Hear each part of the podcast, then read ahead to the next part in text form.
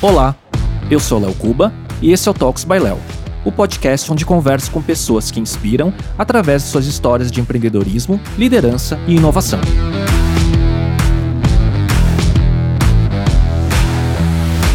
Neste episódio, eu conversei com Rodolfo Ou, Country Manager da Doméstica, a startup que é a maior comunidade online para criativos com cursos de profissionais líderes do segmento. Antes, o Rodolfo liderou startups como a SurveyMonkey, Medium, Asana e a ClassPass. A gente falou sobre o desafio de escalar uma startup gringa no mercado brasileiro e seus aprendizados e dicas de negócios após tantos desafios.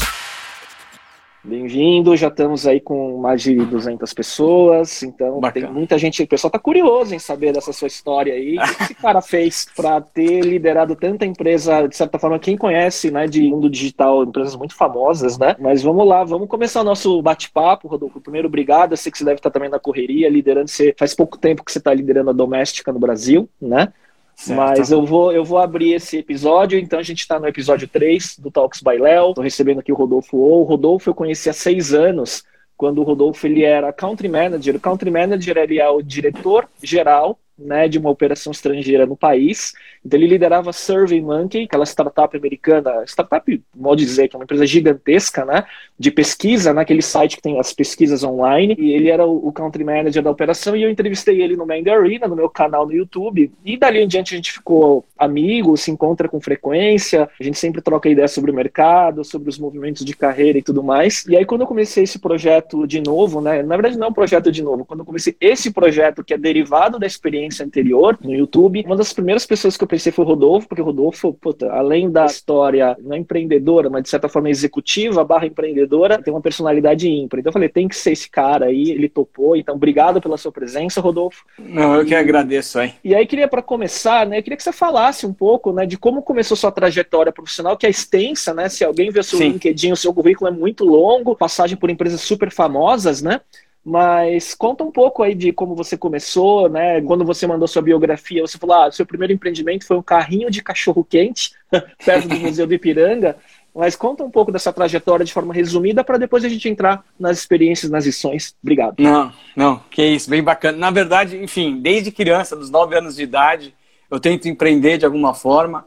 Eu lembro que na escola minhas irmãs criavam adesivos com papel contact, livros didáticos. E eu saía colocando uma pasta, aquelas pastas de papel de carta, colocava os adesivos e vendia para os amigos. Eu passei a infância visitando, infância não, acho que uns 12, 13 anos, 14 anos de idade, indo para 25 de março com um amigo meu de infância, o André, e a gente comprava coisas do 25 de março, tipo aquelas correntinhas, né? Hoje seria, sei lá, 3 reais, você comprava 12 e vendia um real cada, e vendia para amigos e para vizinhos, enfim. Então minha infância, assim, foi repleta de iniciativas empreendedoras. E com 14 anos de idade, pedi um carrinho cachorro quente pro meu pai. E ele me deu, né? Foi, acho que aniversário, alguma coisa assim. E aí eu comecei a entender um pouquinho melhor, né? Como que era um pequeno empreendimento. Então tem que definir preço, tem que saber comprar. E naquela época eu até contratei uma pessoa para trabalhar comigo. E aí eu tive as primeiras lições de gestão de pessoas. E eu quase consegui falir um carrinho de cachorro quente, né? não fali, foi muito bom, assim, foi uma, uma experiência boa. Enfim, quando minha filha tiver maior, eu vou buscar proporcionar algum tipo de experiência dessa. Não precisa ser carrinho de cachorro quente, né? Quem sabe um app, né?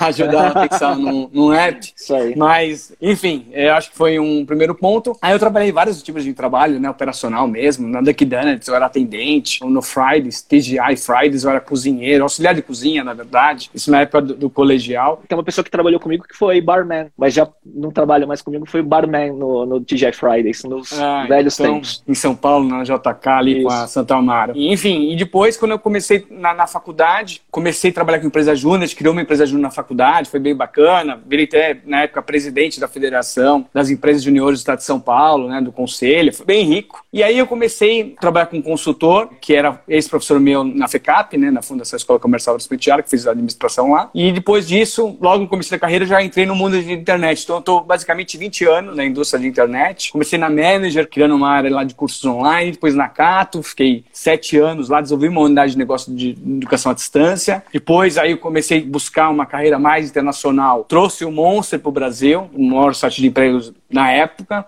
depois SurveyMonkey, né, que é uma plataforma de questionários online, depois o Medium, né, que é uma plataforma de conteúdo, e depois a Asana, aqui no Brasil o pessoal fala Asana, né, que é a plataforma de gestão de projetos e tarefas, e mais recentemente a ClassPass, que é um aplicativo de fitness e bem-estar, e agora Hiperfeliz, estou na doméstica, que é uma empresa, uma comunidade né, de criativos, líder global, que também oferecemos cursos online desenvolvidos por líderes da indústria. Ah, que legal, né? E é interessante por todas essas suas passagens, né? Você passou de empresa de sempre inovação, startup, empresa digital, mais RH, né? Então, pessoas. Então, quando você fala de Cato, onde você desenvolveu parte do negócio digital deles, você participou dessa estruturação, que te levou para trazer a Monster para o Brasil, e depois SurveyMonkey, que foi, acho que, o primeiro grande nome, né? Que você ficou conhecido no mercado brasileiro, né? Então, o Rodolfo tem um nome super conhecido no meio né, digital e de startups, que foi quando a gente se conheceu. E é interessante que você foi de B2B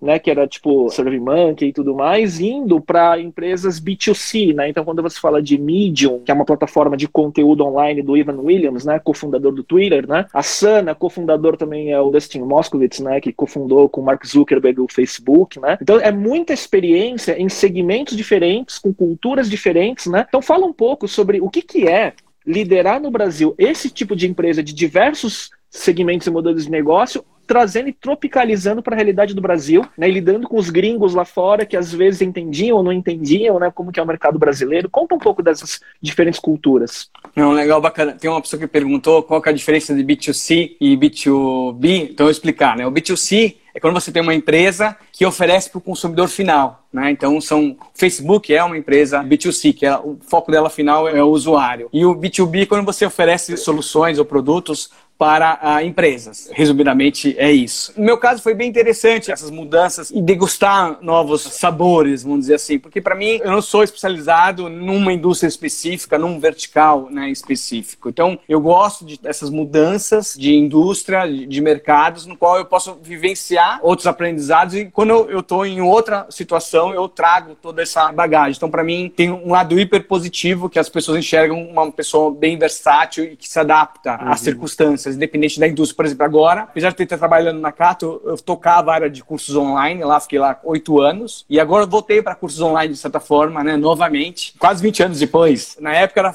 cursos eram em Flash, Hoje os cursos são audiovisual. Os cursos que a Doméstica produz, por exemplo, é qualidade cinematográfica. Então, tem diretor de arte, tem diretor de fotografia envolvido em cada um dos cursos, tem dois videomakers, enfim, é uma equipe grande. Grande, assim, no sentido, né, comparado quando eu comecei na época de cursos online, que era professor e um roteirista e um ou dois designers e um outro ilustrador. E outra então, tecnologia, né? Então, a banda larga era diferente, né? Então, as tecnologias, o processamento, então tudo acompanha a evolução, né? Tudo acompanhou essa evolução e agora estou em outro momento. Essa diversidade de experiências, ela construiu a pessoa que eu sou hoje. Que legal. E o que, que você fala um pouco assim, né, de toques do que, que você passou em SurveyMonkey, Medium, Asana, né? Você tem algumas histórias que você pode contar sobre como é liderar uma operação respondendo para os gringos, né, para os americanos, né, principalmente. A cada mudança sua de SurveyMonkey para cá, a gente sempre conversa sobre os desafios, né? E cultura é sempre um desafio, né? De uma cultura americana, né, hiper agressiva com crescimento, Vale do Silício,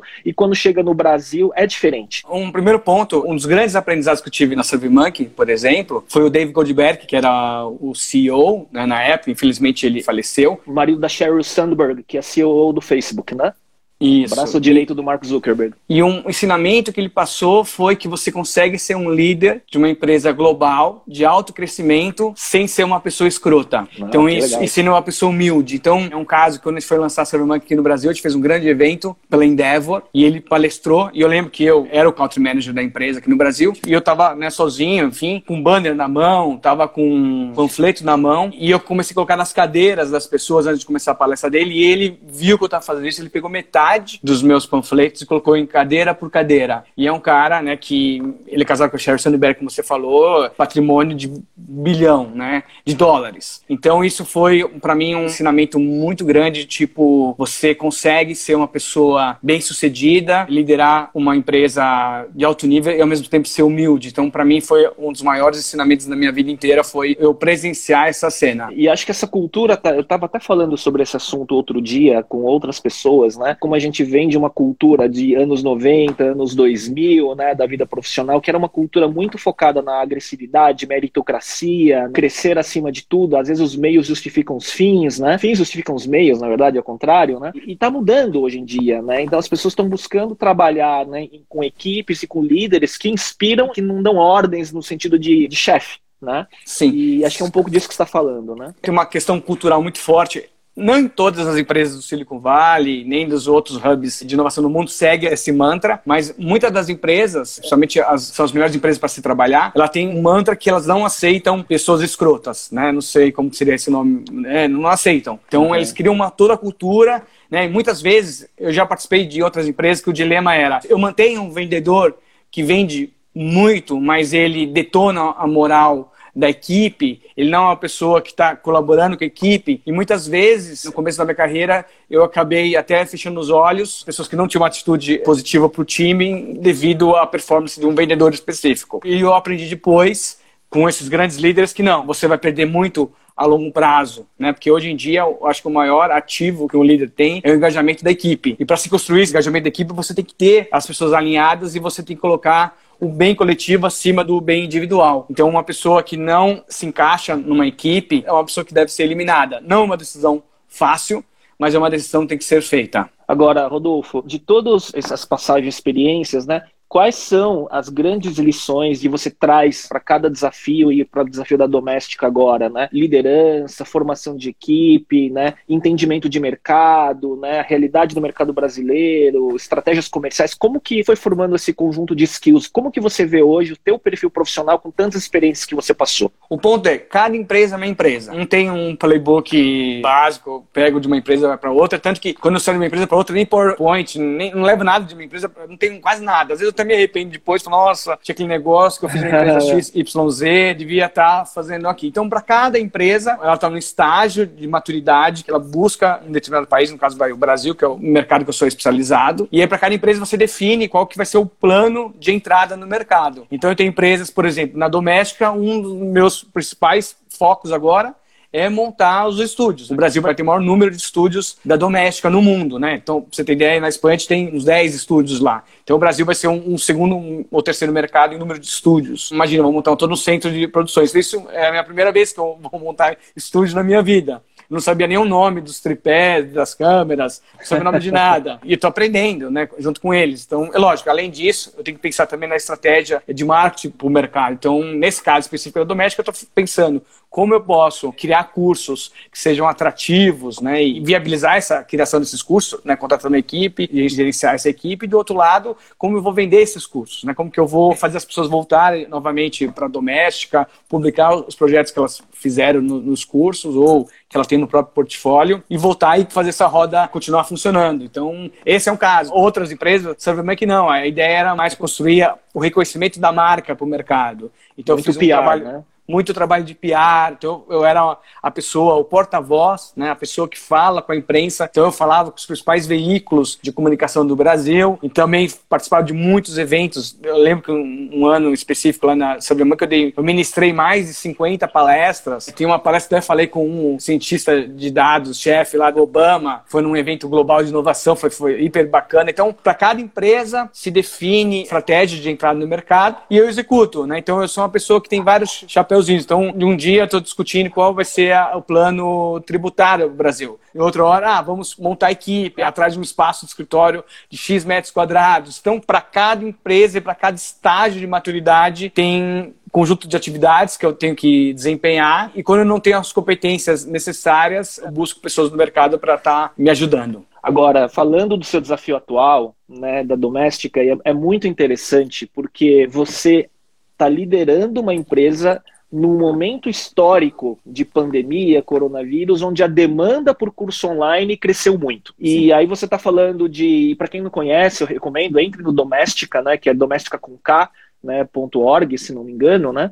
E Sim. você vai ver, tem curso Desde fazer lettering, até aprender a usar Photoshop, até a programar, até fazer estratégia para o Instagram. Então, como que você está vendo esse momento histórico né, de você estar tá numa empresa que deve estar tá agora olhando para a oportunidade e querendo acelerar para estar tá liderando esse movimento de certa forma, né? De um lado, é muito triste tudo que está passando, né, como sociedade. Realmente a gente não gostaria de estar tá vivenciando tudo isso. O impacto no negócio, as pessoas boa parte delas tiveram a oportunidade e o privilégio de trabalhar de casa e parte dessas pessoas decidiram fazer cursos online. Muitas dessas trabalham na indústria criativa e decidiram né, fazer cursos com a doméstica. Então, a gente percebeu nos últimos meses é, um crescimento acelerado, duas, três vezes o, o, volume de alunos nos cursos online, então a gente foi hiper favorecido desse lado. Do outro lado, a gente teve que paralisar também a produção de novos cursos, né? então a gente não pôde filmar, mas a gente tinha muitos cursos que tinha sido filmado que estavam numa parte de pós-produção, tá na parte de edição e para a publicação, então a gente trabalhou esse curso, tão, tanto que está tendo lançamento, dois, três lançamentos globais aí toda semana, mas aí a gente tem uma expectativa agora no Brasil, no começo de, de setembro, está começando a rodar os cursos, né?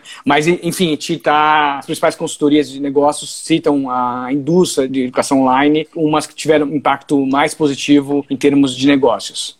Agora, como você vê, por exemplo, né, quando você fala de curso online, né, você tem diversos tipos para cada segmento, e vocês estão mais na, no lado criativo, André, do mercado, né? Você tem cursos de todo tipo. Então, curso de pessoas que são famosas e lançam o seu curso e colocam numa plataforma e com afiliados. E eu vejo que a doméstica ela tem um posicionamento muito de qualidade de produção. Esse é o diferencial. Como estrategizar um crescimento no mercado onde todo mundo está tentando vender curso online? É, são vários pontos, né? Primeiro ponto que a doméstica, a origem dela, nós somos uma comunidade de criativos. É como se fosse uma rede social. Ela começou em meados de 2002 2002, 2003, foi criado por um grupo de criativos e a intenção é as pessoas publicarem seus portfólios, participar dos fóruns. Tinham até então eventos presenciais. Então, esse é o CERN, é uma comunidade de prática. E os próprios membros da comunidade queriam desenvolver novas habilidades.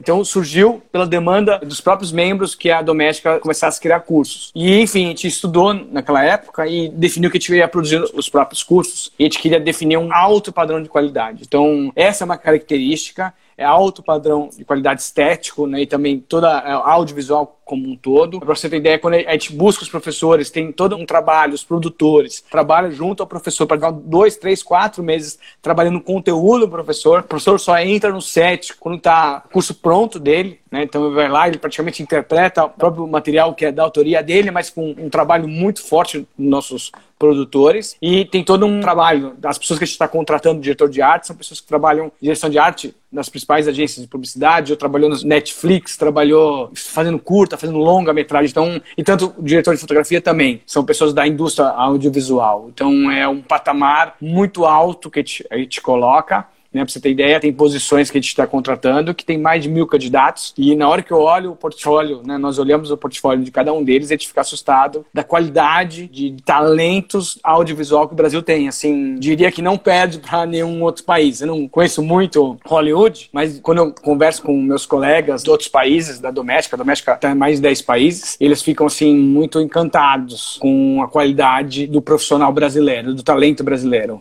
Agora, e toda essa qualidade com cursos extremamente acessíveis, né? Pelo que a gente Sim. vê, eu estou até com um site aberto aqui da Doméstica, né? Cursos com alta qualidade, com profissionais reconhecidos como professores e acessíveis, baratos, de certa forma, né? Ele é um pouco democrático, né? O acesso à informação que vocês dão, né? A nossa ideia não é vender, privilegiar um pequeno grupo de pessoas. A gente quer realmente aumentar o acesso. Então, a gente quer ter 100 mil alunos num curso. Essa é a ideia. Então, a gente coloca um preço baixo, é, acessível, para ter escala e mais pessoas poderem ter acesso a cursos com extrema qualidade, escuta muito histórias de, que a gente recebe de pessoas que em várias partes do mundo, a gente recebeu recentemente na África uma pessoa que montou uma agência de digital porque ela fez dois, três cursos nossos, lógico, ela tinha já uma, uma experiência, mas ela usou um framework, né, um método de trabalho de um dos nossos professores, porque ela assistiu o curso. Então, isso que a gente quer escutar, isso que faz a gente acordar todo dia e, e trabalhar e, e buscar produzir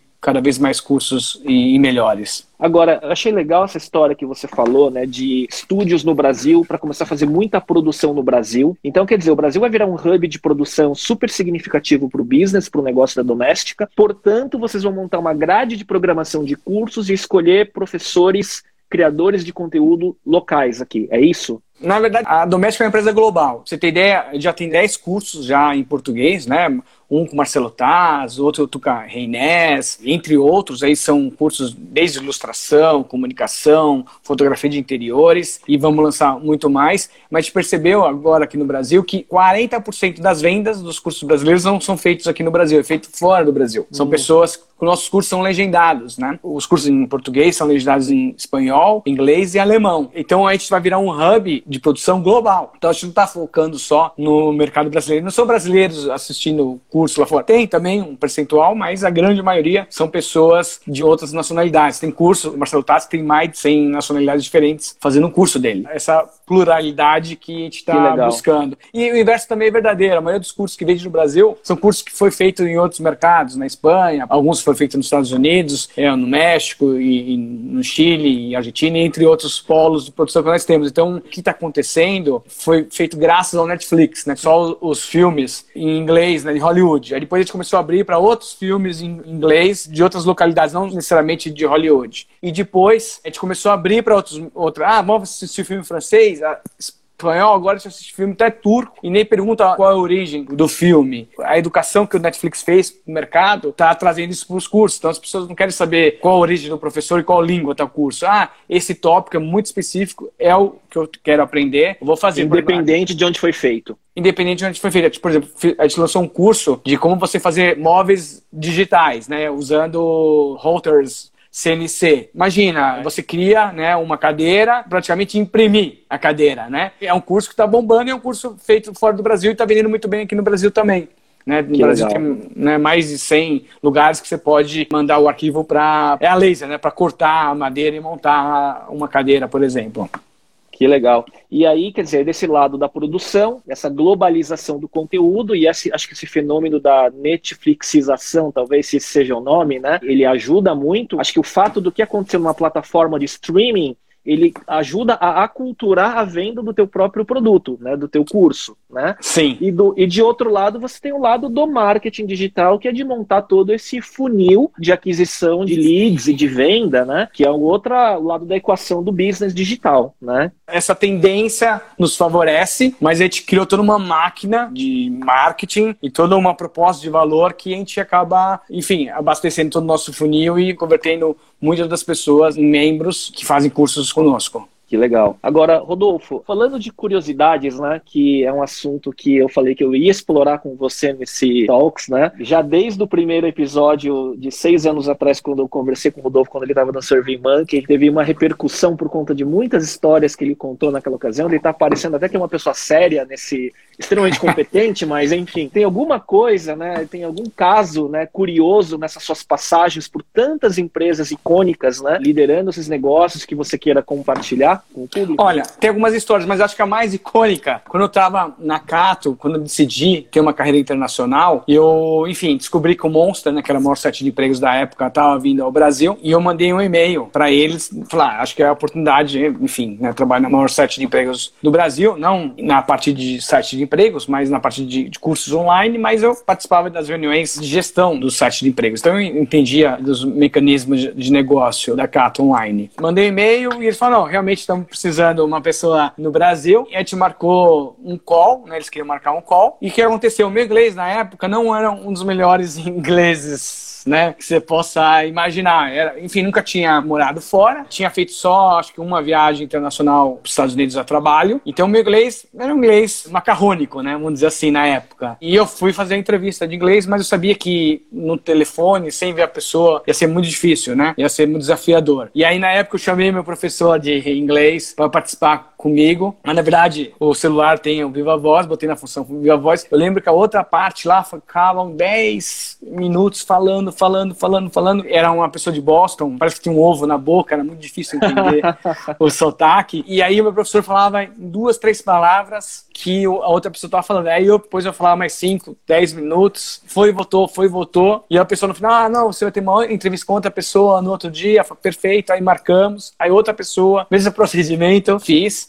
E, enfim, e eles vieram ah, vamos conversar pessoalmente, demoraram uns dois, três meses para vir ao Brasil, vieram ao Brasil. Você teve que fazer um intensivo para fazer um presencial bonito. É, eu tinha que fazer um intensivão, era aula particular de inglês todo dia. Eu estava muito interessado, era um momento da minha vida que eu precisava daquela mudança, estava sete anos na Cato já precisava ter essa mudança, para mim era muito importante. Foi uma conquista grande, até uma coisa boa pro meu ego, eu tava precisando naquele momento. Eu lembro que eu gastei umas 50 horas preparando uma espécie de um modelo de negócios. Né? Não, não chega a ser um plano de negócio, mas eu pensei muito bem qual seria a estratégia. Levantei vários dados que nem a Cato tinha, sabe? O desenho, ó, o tamanho do mercado é esse, tá crescendo a taxa tanto. Nem coisas que a Cato tinha, eu consegui pesquisar no mercado, amontoar e, e pensar uma estratégia de entrada bem bacana. O, o desafio né? era só o idioma. O desafio. A informação você tinha. A informação eu tinha, o desafio era o idioma. Tinha outro desafio que, imagina, eu não conhecia a cultura norte-americana, né? Tinha esse desafio norte-americano. Do business, e, né? Do business. E na Cato eu gerenciava uma de negócio, mas eu gerenciava uma parte, né? No sentido assim, as finanças, legal, tudo era corporativo. Né? Então eu gerenciava ali uma, um braço e dentro do grupo da Cata Educação, eu era um dos gestores e tinha outras unidades de negócio dentro dessa célula. Então era, um passo muito grande que eu ia dar também, né, em todo esse contexto internacional. Eu lembro que o dia que eles mandaram a proposta para mim foi o dia que quebrou o Lemons Bank. Não, Bro Brothers Bank, é. Eu nem lembro, Le Lemos Brothers. Brothers. Lehman Brothers, é, que foi o dia que eles mandaram, eu lembro que saiu a proposta por e-mail. Mas aí o ponto foi, não tinha inglês muito bom, eles marcaram uma entrevista presencial, e eles chegaram atrasados no hotel, falaram, ó, era 10, chegaram meia-noite, eles tinham vindo, acabado de vir da Argentina. Eles entraram no meu carro, não queriam comer no hotel, fiz de tudo para eles comerem no hotel, que tem um outro desafio, assim, eu, eu não gosto de dirigir conversando, ainda mais em inglês, é mais entrevista de emprego, é tudo junto, misturado. e, e, o mais engraçado é que eles queriam comida japonesa, eu me perdi na cidade, na época eu não conhecia muito a região da Berrine, eu estava num hotel Hyatt, e me perdi. Só sei que fui parar na JK, vi uma pizzaria, já era, sei lá, uma da manhã, e falei, pizza, pizza, pizza. Ele falou, vamos, let's go. Enfim, trocaram o sushi por, por pizza. E, enfim, e aí conversa vem, conversa vai, conversando, conversando, conversando, uma mesa do lado, que nem me conhecia conheciam começaram né, perceber que o meu inglês não era tão muito bom e começaram a bater na mesa e brincando, books on the table. E eles perceberam que, falaram, o que, que é isso, books on the table? Foi a primeira aula de inglês numa, numa escola de inglês aqui no Brasil, né? Aí eles riram, acharam engraçado. E aí tudo bem. Aí falaram, ah, Rodolfo, você é o cara, tal, a gente vai pensar, fazer uma proposta para você. E enfim, eles foram embora, tal. Aí depois me contrataram. Teve vários desafios, né, de entender o que eles queriam. Era muita discussão técnica também. Né? No Brasil vamos montar a parte legal, vai ser uma SA ou vai ser uma limitada? Como que vai, sabe? Imagina um nível técnico, né? Você participando de um call e você não é uma pessoa que você tá lá escutando. Igual a maioria dos calls é esse, né? 90% das pessoas não deveriam estar lá. E não, esse eu tava lá e eu estava liderando o call. Então, muito desafiante, mas trabalhei dois anos lá, foi lindo. Em seis meses eu tinha atingido o break-even, foi bacana a experiência. Eu lembro que depois a gente estava num evento global né, em Praga. Tinha bebido, acho que uma, duas garrafas de vinho, todo mundo bebeu lá os vinhos. E aí eu falei assim: eu te... agora eu vou contar, né, o que aconteceu, né, na minha contratação. Aí eu falei pro meu chefe, que era vice-presidente de mercados emergentes, e tava o CEO no lado, aí eu contei pros dois: ó, lembra aquela época? Então, eu trouxe um professor de inglês, fiz isso, isso, isso, isso, isso, tal. Aí ele olhou tal. Aí ele começou a rir. Ficou uns cinco minutos rindo. Aí eu falei, nossa, por que ele tá rindo? Não é tão engraçado assim. É engraçado, mas nem tanto, né? E eu falei, você não sabe a outra parte da história. Qual que é? Eu não entendi nada que você falou, quase. Nada, nada, nada, nada. aí o CEO global falou, não, calma aí. Agora eu tô confuso. Eu sei que eu bebi uma ou outra aqui a mais. Você não entendeu nada, você contratou. Não, porque ele falou, ele tinha energia, ele estava muito afim de trabalhar no Monster. É, ele tinha um histórico muito bom na Cato, que é a empresa local, e ele estava muito afim. Né? Foi a primeira pessoa que eu entrevistei que demonstrou, comprovou que queria trabalhar comigo. Lógico, falou umas palavras-chave que fazia sentido. Enfim, 20, 30% que ele falava eu entendia. E foi. Né? Então, isso aí foi um aprendizado para mim, que às vezes nem sempre você tem todos os recursos, nem sempre você se considera 100% 100% preparado e às vezes você tem que dar um passo maior que a perna. É dolorido, né? Às vezes dá um passo um pouco maior que a perna. Dói, não é fácil, não é cheio de glamour. Teve noites de choro, é muito desafiador, você não quer desistir, mas foi. Foi, funcionou. Tive minha passagem lá e o fato de eu estar hoje na doméstica, eu tenho que agradecer essa decisão que eu tomei lá atrás no Monster porque o Monster me abriu portas para ser o cara das empresas internacionais do Brasil. O primeiro passo foi lá. Não foi vontade final. e coragem. É, foi um pouco de muita vontade, muita coragem, muita juventude. Você acha que você sabe mais que o Sócrates, né? Depois você vai ficando mais velho, você sabe que nada sabe, né? A única coisa que é. eu sei é que, que nada sei. Então, cada, o dia que você vai ficando mais maduro, você percebe que menos coisas você sabe de fato. Tudo, Mas naquela é, época, a ignorância ajudou, né? Não a, saber a, o desafio que viria te deu a coragem, mas é claro, né, como você tinha passado pela Cato, né, no, pelo Cato Digital, né, de certa forma, Sim. você conheceu o mercado. Né, conheceu o mercado, é. falando. E, querendo pensar quem seriam os potenciais profissionais do mercado na época. Era outras pessoas da própria Cato, uma pessoa num busca-pé. Se for pensar. Tanto não que tinha tanta gente, um, né? Tanto que te contratou depois um, um outro country manager, dois country managers que veio da indústria de seguro. Imagina, não tinha muita uhum. ligação com business de internet, né? E, lógico, a, a, o monstro tinha um parte B2B, na prática, o maior grande trabalho era o B2B, que era vender para as empresas as soluções de, de, recrutamento online, mas também tinha a parte de B2C que era fazer a marca ficar conhecida, fazer as pessoas entrarem no site, fazer o upload do currículo, fazer elas voltarem ao site e ver a oportunidade de se aplicar. Então, tinha um desafio de produto também, né, muito grande. Então, era um pouco de B2B com B2C. Então, era um desafio. Então, tinha poucos profissionais. E, na época, a Cato foi uma grande escola para mim, né? As pessoas que trabalharam na Cato, muitas delas desenvolveram o digital no Brasil. Imagina, a Cato começou em 94, 96 no digital. Então eles são os primórdios. Então eu aprendi com as pessoas que praticamente criaram a internet comercial no Brasil. E recrutamento é um desafio que ainda existe, né? Então que tá ah, entrando, o segmento está em transformação, o LinkedIn obviamente, né, vem liderando aí as HR techs de certa forma, né? Mas eu vejo que é um mercado em extrema disrupção acontecendo nas consultorias tradicionais, né? Mas de um outro lado, tem mais blá blá blá do que solução efetiva. Olhando assim, os desafios continuam mesmos, né? Não mudou muito, tá? Claramente, o grande player vencedor até o momento é o LinkedIn como uma fonte de, que ele chama de uma fonte de candidatos, né? Mas a pessoa, não, vamos usar a inteligência artificial, ainda está nos primórdios. Na época, a gente até comprou uma empresa pelo Monster lá em São Francisco que fazia toda uma busca inteligente, mas assim tá bem no comecinho e não teve ainda grandes avanços. Teve avanços, uhum. ainda tem muito desafio na parte de recrutamento e seleção online, mas eu vejo essa questão da facilidade de você encontrar as pessoas. Um dos grandes desafios é esse, é você ter o, o sourcing. Acho que aí as consultorias estão nesse grande desafio, né? Por exemplo, a própria doméstica. Estou contratando, sei lá, agora em torno de 20 pessoas. A gente não usou nenhuma consultoria e não tem nem RH no Brasil. Então eles estão conseguindo fazer todo o recrutamento de seleção lá fora. Imagina, ainda cargo técnico, né? A maioria, né? Videomaker, diretor de fotografia, uhum. sem consultoria e até os cargos mais de marketing também.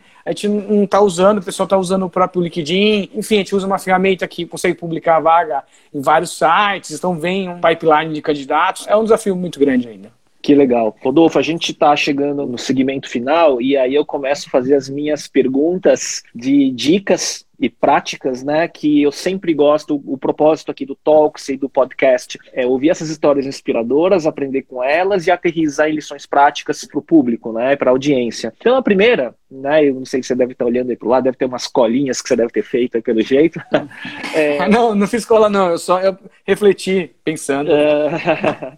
dica de, uma dica de rotina e de produtividade que você aprendeu e que funcione para você e que você aplica. Uma dica é bem simples, eu penso assim, quais são as grandes coisas que eu tenho que realizar no trimestre, no mês ou mesmo na semana, pego as duas, três, quatro coisas e anoto no começo da semana e priorizo as grandes, quatro, cinco coisas. E lógico, tem muita atividade menor, ou me organizo na, na agenda, ou em alguns casos são projetos eu entro na Asana e faço, mas muitas vezes eu uso o próprio Google Planilhas para me organizar. Depende da situação, mas em geral o que eu reflito é quais são as coisas que vão me ajudar a atingir meus objetivos e foco nessas grandes coisas. Então, essa é a maneira que eu me organizo.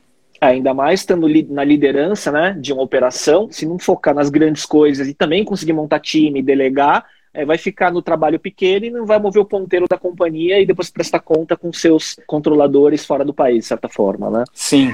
Segunda pergunta, qual livro você indicaria para a audiência? Olha, tem vários livros, mas um livro que eu estou lendo agora, ele foge um pouco desse aspecto de negócio, mas impacto no negócio, chama O Cérebro que Diz Sim. É um livro de como criar filhos corajosos, curiosos e resilientes. Mas que ele está sendo interessante isso? Não só porque a educação da minha filha, porque muitas coisas, acho que para vencer na vida a gente tem que ter competências emocionais. Eu acho que é a principal tese do livro. E a partir do momento que ele ensina você a criar um ambiente que favoreça isso para seus filhos, eu acho que o maior aprendizado é para mim mesmo né, que ele fala que a competência emocional é baseada em quatro pilares, que um deles é o equilíbrio, você buscar equilíbrio emocional. Ele divide em três fases, enfim, a fase verde, a fase que você tem que ficar maior tempo, a fase vermelha é quando você estoura e tem a fase azul, que é a fase de ficar apático. Eu mesmo comecei a perceber que em várias situações da minha vida eu não estourava, eu ficava apático. Eu analisava isso como um desequilíbrio, entre aspas, emocional.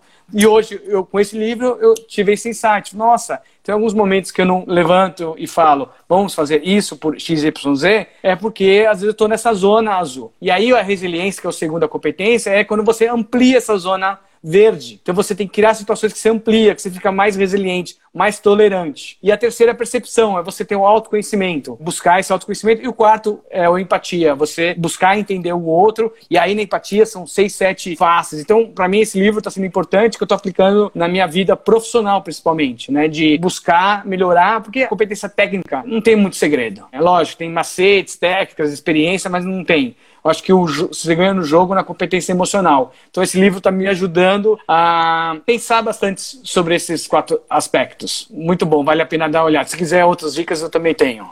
Tá bom. Não, antes que cortem, né? Você sabe que as lives em uma hora o Instagram corta, então a gente tem que. A gente pode fazer um segundo capítulo do, do Talk Sim. depois, né? A gente vai fazer um, 101 livros que eu não li. Que ah. eu tenho na biblioteca, alguns, alguns eu li e outros que eu não li, mas enfim. Eu também, eu adoro comprar livro, colocar na estante, né? Bonito, físico. Tem o e-books também, mas Sim. eu gosto do livro físico, do hardcover e tudo mais, mas nem sempre eu leio tudo. É uma lição que você gostaria que o Rodolfo de 10 anos atrás soubesse, com essa experiência toda que você tem passado. Seja você mesmo, você vai errar pra caramba, faz parte. As pessoas mais bem-sucedidas são inseguras, muitas vezes são solitárias para tomar suas decisões. Esquece esse negócio aí, essas imagens que as pessoas criam em redes sociais, todo mundo tá feliz, ninguém tá triste, a vida é só alegria que é, é, como minha esposa fala, né? Você pensa que cuidar de filho é só fotinho no Instagram, não é isso. Tem todos os, os desafios e coisas que você tem que ter atento. Também a, a, questão da mídia mesmo. Acho que a mídia ela tem um papel que às vezes cria essas figuras de heróis. E esses heróis não existem, sabe? Quando você lê algumas revistas, ah, você pensa que todas aquelas pessoas bem-sucedidas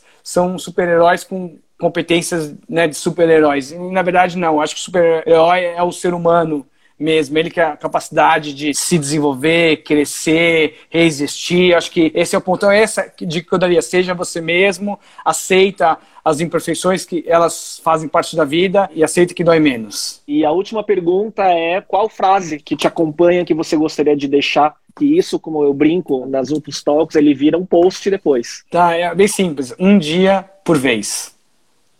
Ótimo. Ponto. Ótimo. É isso, porque em tudo, se você está construindo uma empresa bem sucedida, é um dia por vez. É um dia por vez, então você tem que construir um dia de cada vez. Se você está numa situação ruim, beleza, passa esse dia, vai ter um outro dia e o próximo dia pode ser melhor. É uma filosofia que eu levo para mim, um dia por vez. E se você conectar com as dicas do livro, né, das competências emocionais, um dia por vez, no equilíbrio emocional, na inteligência emocional, melhor ainda, não é? Melhor ainda, sim, faz total sentido. Então, Rodolfo, queria agradecer, assim, eu sei que Aqui a gente poderia ficar por horas, que tem muita história, né? Você é um cara assim que eu admiro pela tua carreira e pela forma como você conduz a carreira de uma forma. Eu não vou falar uma forma leve, que acho que soaria muito simplista, né? Mas como você consegue trafegar né, entre empresas líderes de mercado de diversos segmentos e modelos né, e culturas, de certa forma, e consegue construir, entregar resultado. Então, parabéns. Queria deixar a palavra para você, se você quiser fazer algum jabá, falar alguma coisa sobre a doméstica, deixar alguma palavra final aí para a audiência que está acompanhando tanto na live aqui com 283 pessoas, como também no que vai ficar gravado. Então, a pessoa vai acompanhar tanto no IGTV em vídeo, quem quiser ver as nossas caras, né, ou em áudio no Spotify, no canal de podcast. Qual é a sua mensagem final? Primeiro, acho que o livro que tinha falado devia ser Digital Bailéu. Cadê esse livro aí? Estou esperando, hein? a Doméstica, eu convido vocês a visitar doméstica.org. A gente tem vários cursos que a gente chegou nessa época de pandemia que são gratuitos também. São cursos de ilustração, cursos de fotografia, tem marcenaria, tem lettering, tem, enfim, uma gama aí. São quase mil cursos que a gente tem na nossa plataforma. Então, convido vocês para conhecerem. Mesmo que se não quiserem fazer nenhum curso, entra na plataforma, cria um login senha, veja os projetos de outras pessoas. É uma, uma rede social, uma comunidade de prática. Então, faça parte dessa nova economia criativa aí que nós estamos todos construindo. Obrigado, Rodolfo. Então, queria te agradecer Então, fazendo o fechamento aqui, foi uma honra te receber. Eu acho que tem aqui elogios aí, parabéns, motivador, muita gente falou fera, e de fato é. O Rodolfo é um cara que não é só no discurso e na palestra, eu acompanho aí há anos a carreira dele. No nosso próximo episódio, a gente vai receber o Vinícius Porto, que é o diretor de pesquisa e desenvolvimento da Luiza Labs, que é o laboratório de inovação do Magazine Luiza, do Magalu. Então, ele vai falar sobre tudo que está acontecendo por lá, sobre a história empreendedora dele também, que teve uma empresa de serviços digitais, aplicativos mobile, que foi vendido para o Magazine Luiza, e lá ele lidera essa área de pesquisa e desenvolvimento. Então, é um cara com histórico super legal, vai ser um bate-papo super bom também. A live fica gravada, né? Então, aqui no IGTV, depois no Spotify também. Mandem seus comentários, sugestões. Quem não segue aqui o perfil, siga. Quem não assinou ainda o canal do Spotify Talks by Léo, vai lá, procura, assina o canal, assim, a gente, o propósito aqui é trazer muita lição e muita coisa legal, que a gente consiga trazer inspiração e aterrizar para a prática, trazendo muitas ideias, tem muita coisa pela frente que eu quero implementar aqui no Talks, para fazer com que o conteúdo, ele não seja só uma live, porque todo mundo fala assim, ah, todo mundo está fazendo live, tô cansado de live, já saturou, mas vamos fazer melhor e fazer diferente, né? E trazendo principalmente o principal veículo para fazer diferente é trazer pessoas inspiradoras como você. E, de novo, obrigado, Rodolfo. Eu agradeço. Queria agradecer ao público, uma ótima audiência de novo. Estou extremamente surpreso aí com a receptividade do projeto e eu prometo continuar trazendo pessoas muito legais. E obrigado, boa noite, pessoal. Até semana que vem no próximo episódio. Tchau, tchau. Tchau, tchau.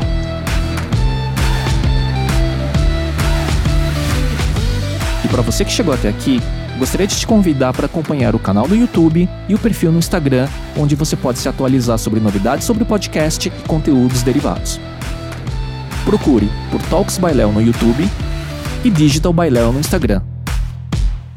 Até lá!